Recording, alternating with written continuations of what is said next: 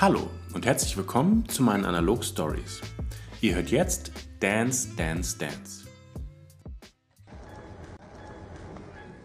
Oktober 2002, Berlin.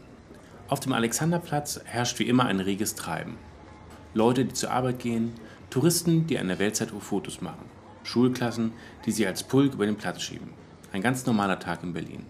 Die Sonne scheint. Der Berliner Fernsehturm ist in seiner vollen Pracht zu sehen, die Tauben lungen auf den Gehwegen, um die herunterfallenden Reste der Passanten wegzupicken. Alles wie immer. Doch neben den ganzen Geräuschen der Passanten, den S-Bahnen und Autos ertönt Musik. Man kann nicht so recht ausmachen, wo sie herkommt, aber man nimmt sie wahr. Wenn man über den Alexanderplatz schaut, bewegen sich überall Menschen. Vereinzelt stehen kleine Menschentrauben, kaum jemand steht still auf der Stelle. Wenn man in die Nähe der Weltzeituhr kommt, wird die Musik langsam lauter. Es ist irgendein altes Schlagerlied von einem Mann gesungen. Was genau, kann man noch nicht erkennen. Je mehr man sich der Uhr nähert, desto auffälliger wird ein Mann, der zu tanzen scheint. Er trägt ein gelbes Shirt, eine Jeans und irgendwelche Ledersneaker. Es steht eine kleine Lautsprecherbox, aus der Musik kommt, auf dem Boden und daneben hat er seine kleine Tasche stehen, wo er seine Sachen drin verstaut hat. Er hat sein Getränk in der einen und eine Zigarette in der anderen Hand. Er strahlt rundum gute Laune aus und ist komplett in seiner eigenen Welt. Sein Name ist Mirko, Mirko Jansen. Er ist gebürtiger Berliner und mittlerweile 52 Jahre alt. Er hat nicht viel Geld im Monat zur Verfügung, aber das ist ihm auch nicht so wichtig. Mirkos Tag startet morgens in der Regel so gegen 10 in seiner kleinen Zwei-Zimmer-Wohnung in Berlin-Wedding. Er kocht dann immer Wasser auf, um sich erstmal einen löslichen Kaffee zuzubereiten. Bis das Wasser kocht, sucht er sich was zu essen, je nachdem, was er in der Küche findet. Abgelaufene Aufbackbrötchen oder ein paar Schrippen vom Vortag, die er für Umme von Hansis Brot um die Ecke bekommen hat. Der Aufschnitt oder Aufstrich variiert bei Mirko meist zwischen süß und deftig. Je nachdem, worauf er Lust hat, das kommt auf sein Brötchen. Er beschwert sich nicht über seine Situation, sondern ist mit dem zufrieden, was er kriegen kann. Er mag diese ständige Nörgelei nicht, obwohl er allen Grund dazu hätte, aber er findet, dass die anderen Nörgler schon genug tun. Heute landet Ja Schinkenwurst auf seinen Aufbackbrötchen. Er mag die Kombination von warmem Brötchen und kalter Wurst. Das ruft in ihm ein Gefühl von Geborgenheit hervor und löst in ihm Erinnerungen an früher aus. Früher war alles besser, findet er. In den löslichen Kaffee kommen bei Mirko immer noch zwei Süßstoffpastillen und ein ordentlicher Schuss Milch. Er trinkt gerne viel, deshalb darf der Kaffee auch ein wenig milder sein. Dann kann er mehr über den ganzen Tag verteilt trinken. Er will sich ja nicht in seinem Alter noch den Magen ruinieren. Wenn Kaffee wegfallen würde, dann wäre das ein schlimmer Einschnitt in seine Tagesstimmung. Wenn er mit dem Frühstück fertig ist, geht Mirko auf seinen kleinen Balkon, nimmt seine Zigarettendose mit und dreht sich erstmal ein paar Zigaretten. Am Morgen dürfen es doch gerne mal ein paar mehr sein als nur eine, um gut in den Tag zu starten. Der Balkon ist mit allerhand Dingen zugemüllt, sodass wirklich nur noch Platz für eine Person ist. Es steht noch ein Aschenbecher irgendwo rum, aber der ist auch bis zum Bersten gefüllt. Dieser sieht schon aus wie ein Mettegel mit Zwiebeln und Salzstangen. Nur eben, dass man kein Mett mehr erkennen kann und das ganze Ding nur noch aus Kippenstacheln besteht. Es sind aber zwischen dem ganzen Ramsch auch immer wieder Lücken, durch die Mirko runter auf die Straße gucken kann. Außerdem gibt es noch ein kleines altes Radio von Sony, was an das Balkongitter mit Kabelbinder festgemacht ist. Das hat Mirko auf dem Sperrmüll gefunden und das hat mich schon das eine oder andere Mal durch eine sehr einsame Nacht gebracht. Mirko liebt Musik. Zu Hause, bei ihm läuft immer irgendwas. Entweder ein Schlagerradiosender, der Odi spielte, oder er legt selber auf, worauf er Lust hat. In seiner Anbauwand findet sich eine erstaunliche Anzahl von Schallplatten, Kassetten und CDs. Von Rex Gildo über Smokey bis hin zu Andrea Jürgens. Er liebt einfach alles, was ihn berührt. Es ist erstaunlich, was die Leute alles auf den Sperrmüll schmeißen. Für den einen Müll, für den anderen, in dem Fall Mirko, eine ganze Welt, denn er hatte seine gesamte Tonträgersammlung aus dem Sperrmüll gerettet. Nachdem die Zigaretten aufgeraucht sind und der Kaffee zu Nage geht, macht sich Mirko langsam auf den Weg in die Stadt. Er packt seine Sachen, zieht sich seinen Anorak an und schließt die Wohnungstür hinter sich zu. Im Hausflur begegnet er dann auch wie üblich seiner Nachbarin Tina, die eine Etage unter ihm im zweiten Stock wohnt. Die beiden mögen sich, aber Tina mag jeden. Sie ist etwas schmuddelig, aber das stört Mirko nicht. Er ist oft bei ihr unten und die beiden trinken Korn und hören Andrea Berg. Die Lieder von Frau Berg hört Mirko nicht ganz so gern, aber Tina zuliebe sagt er nichts. Tina fragt ihn, ob er spontan Lust hätte, mit zu ihr zu kommen und ein wenig in den Laken wühlen wolle. Das war ihr Zeichen an ihn, dass sie mit ihm schlafen wollte. So richtig hat Mirko keine Lust. Aber als sie ihn mit einer kleinen Mische River Cola Whisky lockt, kann er nicht Nein sagen. Also geht er mit und zieht seine Schuhe und Jacke am Eingang aus und stellt seine Tasche dazu. Er bemerkt gleich, dass etwas komisch in der Wohnung riecht, doch er kann nicht ausmachen, was es war und wo es herkam. Es ist eine Mischung aus Schwefel, Schimmel und alten Essensresten. Er fragt sie, ob sie das nicht auch rieche, doch sie verneint es, als sie auf dem Weg ins Schlafzimmer nach und nach ihre Kleidung auszieht. Mirko muss schon den Würgereiz unterdrücken und kippt schnell die Mische runter, um irgendwie dem Geruch zu entkommen. Er geht schnurstracks ins Wohnzimmer, um sich eine neue zu machen. Da bemerkt er, dass die erste direkt anschlägt, da sie ziemlich stark und zornig war. Die nächste würde er milder machen, ganz wie seinen löslichen Kaffee. Er will sich ja nicht gleich ins Ausschießen für den Tag, sondern einen stabilen Grad der Angeschwitztheit halten. Tina ruft schon aus dem Schlafzimmer, wo er denn bleibe und dass sie ganz geil auf ihn sei. Er komme sofort, ruft er zurück und macht sich auf den Weg, nachdem er seine Hose ausgezogen hatte. Mehr braucht es nicht, denkt er sich. Als er ins Schlafzimmer kommt, liegt Tina dort splitternackt und bereit, Mirko zu empfangen. Mirko muss immer noch die erste Mische verarbeiten und der Geruch, der in der ganzen Wohnung verbreitet ist, macht es auch nicht besser. Er versuchte immer wieder, die Luft anzuhalten, aber es bringt nichts, da er dann umso intensiver wieder neue einatmen musste. Ihm ist nicht wirklich gut und der Geruch wird gefühlt immer stärker. Er kann aber gar nicht lange darüber nachdenken, da wird er schon von Tina aufs Bett gezogen. Ihre Matratze ist extrem weich und hat auch schon, wer weiß, wie viele Vorbesitzer gehabt. Das weiß Mirko, da er diese für einen Kumpel vom Sperrmüll geholt und sie dann nach einiger Zeit zu Tina ins Schlafzimmer verfrachtet hat. An die Flecken, die auf der Matratze sind, will er gar nicht erst denken. Ihm ist übel und da hilft es auch nicht, dass Tina ihm ihre sabberne Zunge in den Hals steckt. Zähne geputzt hat sie nicht und so hat er im Handumdrehen Frühstücksreste von ihr in seinem Mund. Ihm wird kurz schwarz vor Augen. Er ist ja viel gewohnt, aber irgendwann ist auch seine Grenze erreicht. Tina fängt an, ihn immer leidenschaftlicher zu küssen und auch mit vollem Körpereinsatz über ihn herzufallen. Hin und wieder streift sein Gesicht ihre Achsregion, was ihm sonst nichts ausmacht, aber da auch die letzte Dusche schon eine Weile zurückzuliegen scheint, kommt hier noch eine neue Geruchsnote dazu, die er nicht gebrauchen kann. Er muss sich regelrecht zusammenreißen, dass es ihm nicht hochkommt, und so ist nun auch der letzte Funke Leidenschaft dahin. Als Tina immer weiter an ihm rumfummelt und versucht, ihn richtig heiß zu machen, merkt er, wie sie langsam versucht, ihn in ihren Schritt zu lenken. Normalerweise mag es Mirko, Frauen mit der Zunge zu verwöhnen, doch heute ist ihm aus gegebenen Anlass nicht danach und er versucht irgendwie drum herumzukommen. Aber Tina bleibt hartnäckig und ehe er sich versieht, ist sein Gesicht in ihrem Schritt und seine Lippen auf ihren. Er hat einen kurzen Blackout, als sich der beißende Geschmack gepaart mit einer Dose Thunfisch in seinem Mund verbreitet. Er kann nicht weg, da Tina seinen Kopf kräftig gegen ihre Vagina drückt. Er kann nicht mehr und weiß nicht, was er machen soll. Der Geruch und der Geschmack sind einfach zu viel für ihn. Sein ganzer Mund schmeckt nun nach ihrem ungewaschenen Körper und er kann sich noch so dagegen wehren, aber er kommt nicht drum herum, irgendwann seinen Speichel zu schlucken. Ob er will oder nicht, gegen diesen Reflex kann er nichts machen. Es ist wie eine Zündschnur, als der Speichel seine Speiseröhre herunterläuft und dann im Magen ankommt. Mirko kann es nicht mehr halten. Er muss sich erbrechen. Es füllt sich sein Mund und als dieser bis zum Bersten voll ist mit Erbrochenem, bekommt er etwas davon in die Nase und muss sofort anfangen zu husten. Er spuckt Tina überall voll und ihr gesamter Unterkörper ist voll mit seiner Kotze. Kurz darauf kommt der nächste Schwall, den Mirko dann aber auf den Teppich lenken kann.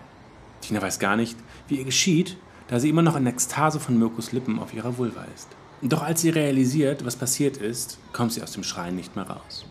Sie schreit so laut, dass Mirko es nicht mehr aushalten kann. Er muss weg. Zu dem ohnehin ekelhaften Geruch in Tinas Wohnung kommt nur noch der ätzende Geruch seines Erbrochenen.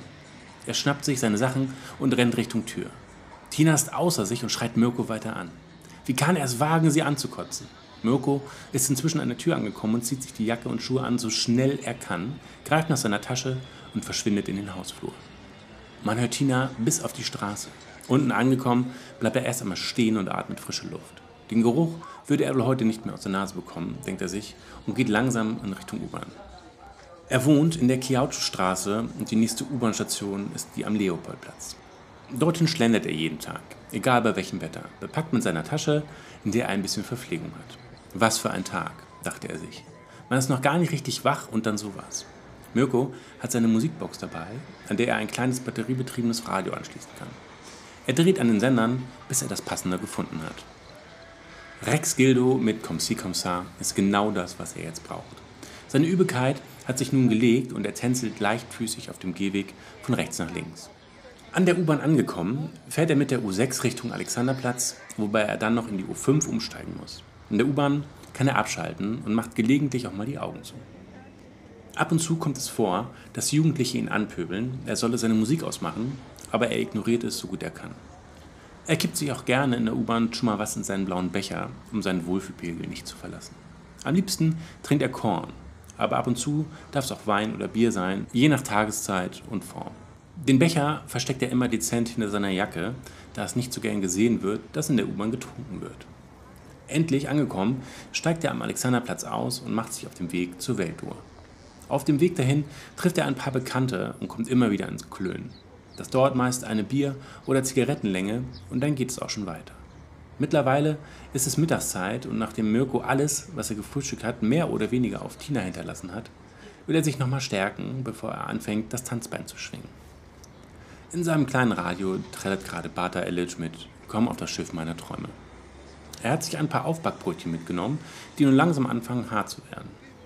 Er hat Käse und Jagdwurst draufgepackt und damit es nicht zu hart zu kauen ist, trinkt er immer gleich einen Schluck Bier hinterher, damit sich die Brötchen in seinem Mund schneller auflösen. Allzu viel bekommt er nicht runter, da sich Tinas Wohnungsgeruch in seiner Nase festgesetzt hat.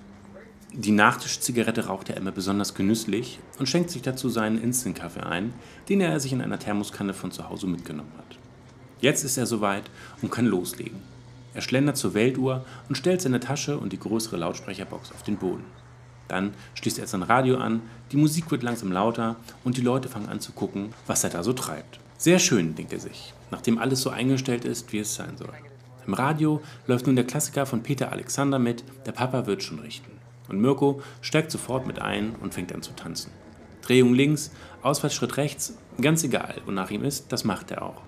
Aber es steht nirgendwo ein Hut, eine Dose oder sonst irgendwas, wo die Leute Geld reinwerfen konnten. Nein, das will er nicht. Ihm geht es einfach darum, zu tanzen und die Leute zum Mitmachen zu animieren. Klar gibt es viele, die ihn für durchgeknallt oder verrückt halten, aber das ist ihm egal. Wenn er tanzt, dann tanzt er. Er ist dann wie in einem Tunnel. Es gibt auch viele, die ihn beleidigen oder sogar schubsen, aber auf der anderen Seite genauso viele, die mittanzen und den gleichen Spaß haben wie er. Bei dem Betrieb auf dem Alexanderplatz kein Wunder. Da ist wirklich jede Art von Mensch dabei. Zwischendurch macht er immer wieder eine kleine Pause, um Korn und Zigaretten nachzulegen, aber dann geht es auch gleich wieder weiter. So tanzt er, bis es anfängt zu dämmern und sich die Massen auf dem Alexanderplatz langsam auflösen. Er wird immer wieder gefragt, wo er die Motivation hernimmt, jeden einzelnen Tag in der Woche hier zu tanzen. Er überlegt jedes Mal wieder aufs Neue und kommt immer wieder zur gleichen Einsicht. Es ist seine Mutter. Sie liebte Musik genau wie er und beide sind früher immer bei laut aufgedrehter Musik durch ihre kleine Wohnung getanzt. Das war für ihn das Schönste auf der Welt und er will sich eine Erinnerung an sie bewahren. Sie ist vor mehreren Jahren gestorben. Mirko hat das nie so richtig verarbeitet, doch sieht er das Tanzen nun als Trauerbewältigung für sich. Eine weitere Frage, die auch immer wieder auftaucht, ist die, warum er gerade hier auf dem Alexanderplatz tanzt, neben der Weltuhr. Darauf antwortet er stets, dass man beim Tanzen leicht die Zeit aus den Augen verliert und er sich immer wieder vor Augen führen will, dass es nicht um die Dauer geht, wie lange man etwas macht, sondern vielmehr mit welcher Freude und Intensität. Außerdem ist er so immer auf sehr vielen Fotos von Touristen und kann somit quasi um die ganze Welt tanzen und die Leute können ihn so zumindest auf einem Bild kennenlernen. Das findet er schön. Mirko packte seine Sachen zusammen und machte sich langsam auf den Rückweg. Er will noch bei ein paar Supermärkten vorbeischauen und gegebenenfalls die abgelaufenen Lebensmittel mitnehmen, die an den Hinterausgang gestellt werden. Mit ein paar Supermarktbesitzern gibt es die Vereinbarung, dass sie die Ware nicht wegschmeißen, sondern an eine bestimmte Stelle legen sollen, sodass Mirko und seine Freunde sie abholen können. Außerdem möchte er noch in die Lünerstraße zur Obdachlosenhilfe ein warmes Essen abstauben. Er ist zwar nicht obdachlos, aber auch da kann er die eine oder andere Sache mit den Verantwortlichen drehen. Als Gegenleistung hilft er bei Arbeiten, wo Kraft gebraucht wird, zum Beispiel Umzüge oder Sperrmüllaktionen. Nachdem er mit seiner Essensrunde fertig ist, macht er sich auf den Weg nach Hause. Er will noch bei Tina vorbeischauen und hofft, dass sie sich wieder eingekriegt hat. Er kommt ins Treppenhaus und prompt hat er wieder den Geruch aus ihrer Wohnung in der Nase. Das geht so nicht. Das ist ekelhaft, findet er. Mirko reißt im Flur die ganzen Fenster auf, um einmal ordentlich durchzulüften. Im zweiten Stock angekommen, klopft er zuerst an Tinas Tür und als keine Reaktion kommt, fängt er an zu klingeln. Aber es macht niemand auf. Komisch, um die Zeit ist sie doch immer zu Hause. Egal, denkt er sich und geht eine Etage höher in seine Wohnung. Nachdem er alle Sachen ausgeräumt hat, geht er auf den Balkon eine rauchen. In der Wohnung mag er es nicht so wirklich, da ein kalter Rauch an irgendwas erinnert, woran er nicht denken möchte. Was genau es war, weiß er nicht. Als er nun auf dem Balkon steht und die Zigarette genießt, hört er über sich Geräusche. Es ist auch für Berliner Verhältnisse relativ ruhig auf der Straße, sodass er ohne Probleme durch die offenen Fenster hören kann, was in den anderen Wohnungen so vor sich geht. Es ist Tina, die stöhnt und das nicht gerade leise. Über ihm wohnt Klaus, den er aber nicht sonderlich mag. Er hat so eine komische Art an sich, äh, mit der er nicht gut kann. Irgendwie eine negative Aura. Tina mag ihn eigentlich auch nicht und so weiß Mirko nun gar nicht, was los ist. Ist sie sauer auf ihn, dass sie gleich zum Nichtsbesten in die Kiste hüpft? Naja, es liegt ihm nicht viel an ihr, sie ist nicht sonderlich hübsch und ihr Körper hat die besten Jahre schon hinter sich. Meistens trinkt Mirko sich Tina schön, um noch irgendwie in Stimmung zu kommen. Aber das heute Morgen war einfach zu viel für ihn und allein beim Gedanken daran dreht sich sein Magen um. Morgen würde er runtergehen und ihr sagen, dass sie ihre Scheißbude aufräumen solle, sodass sie den Gestank los wird. Mirko macht sich ein Bier auf, um seine Nerven zu beruhigen. Um seine Stimmung zu retten, geht er an sein Schallplattenregal. Er zieht die erstbeste Platte raus, die ihm in die Finger kommt. Es ist das Hautnah-Album von Udo Jürgens. Das kommt ihm gerade recht. Er holt die Platte raus aus dem Pappschuber und legt sie auf seine HiFi-Anlage mit Schallplattenspieler. Es ist so eine Kombination von Philips, bei der der Schallplattenspieler oben integriert ist, ein CD-Player und das Kassettendeck sind weiter unten. Er legt die Platte auf und versucht sein Lieblingslied zu finden. Lied Nummer 5 auf der B-Seite. Es gibt keine hässlichen Mädchen. Er dreht die Lautstärke voll auf. Den oben wird er es zeigen. Alltägliche Wunder, Scherben im Rinnstein und Regen auf schwarzem Asphalt. Fängt Udo an zu singen und Mirko nimmt nochmal einen großen Schluck von seinem Bier und fängt dann an, sich im Takt zu bewegen. Er hat die Stöhngeräusche von Tina und Klaus immer noch im Ohr und versucht sich voll und ganz auf Herrn Jürgen sein zu lassen. Er macht die Musik immer lauter und tanzt immer schneller, auch wenn er längst nicht mehr im Takt des Liedes durch seine Wohnung gleitet. Er hört die Platte noch zu Ende und langsam wird ihm wieder leicht übel. Es riecht jetzt zwar nicht mehr nach Tinas geruchsverseuchter Wohnung, aber irgendwas anderes schlägt ihm auf den Magen. Er versucht noch mit dem Bier das Gröbste zu verhindern, aber merkt, dass es langsam in ihm aufsteigt. Wenn er eins hasst, dann ist es sich zu übergeben. Er fühlt sich immer wie ein Schwein, das zur Schlachtbank geführt wird. Von den Geräuschen, die er beim Erbrechen macht, mal ganz abgesehen. Er rennt so schnell er kann, um in sein Bad zu gelangen. Vor der Toilette liegt ein kleiner Vorleger und in der gleichen Farbe und Muster ist auch der Toilettendeckel bezogen. Den Vorleger kann er noch schnell mit den Füßen wegschieben, aber für den Toilettenbezug kommt jede Hilfe zu spät. Bei halber Öffnung des Deckels reiert Mirko die ganze Toilette inklusive der Rückwand voll.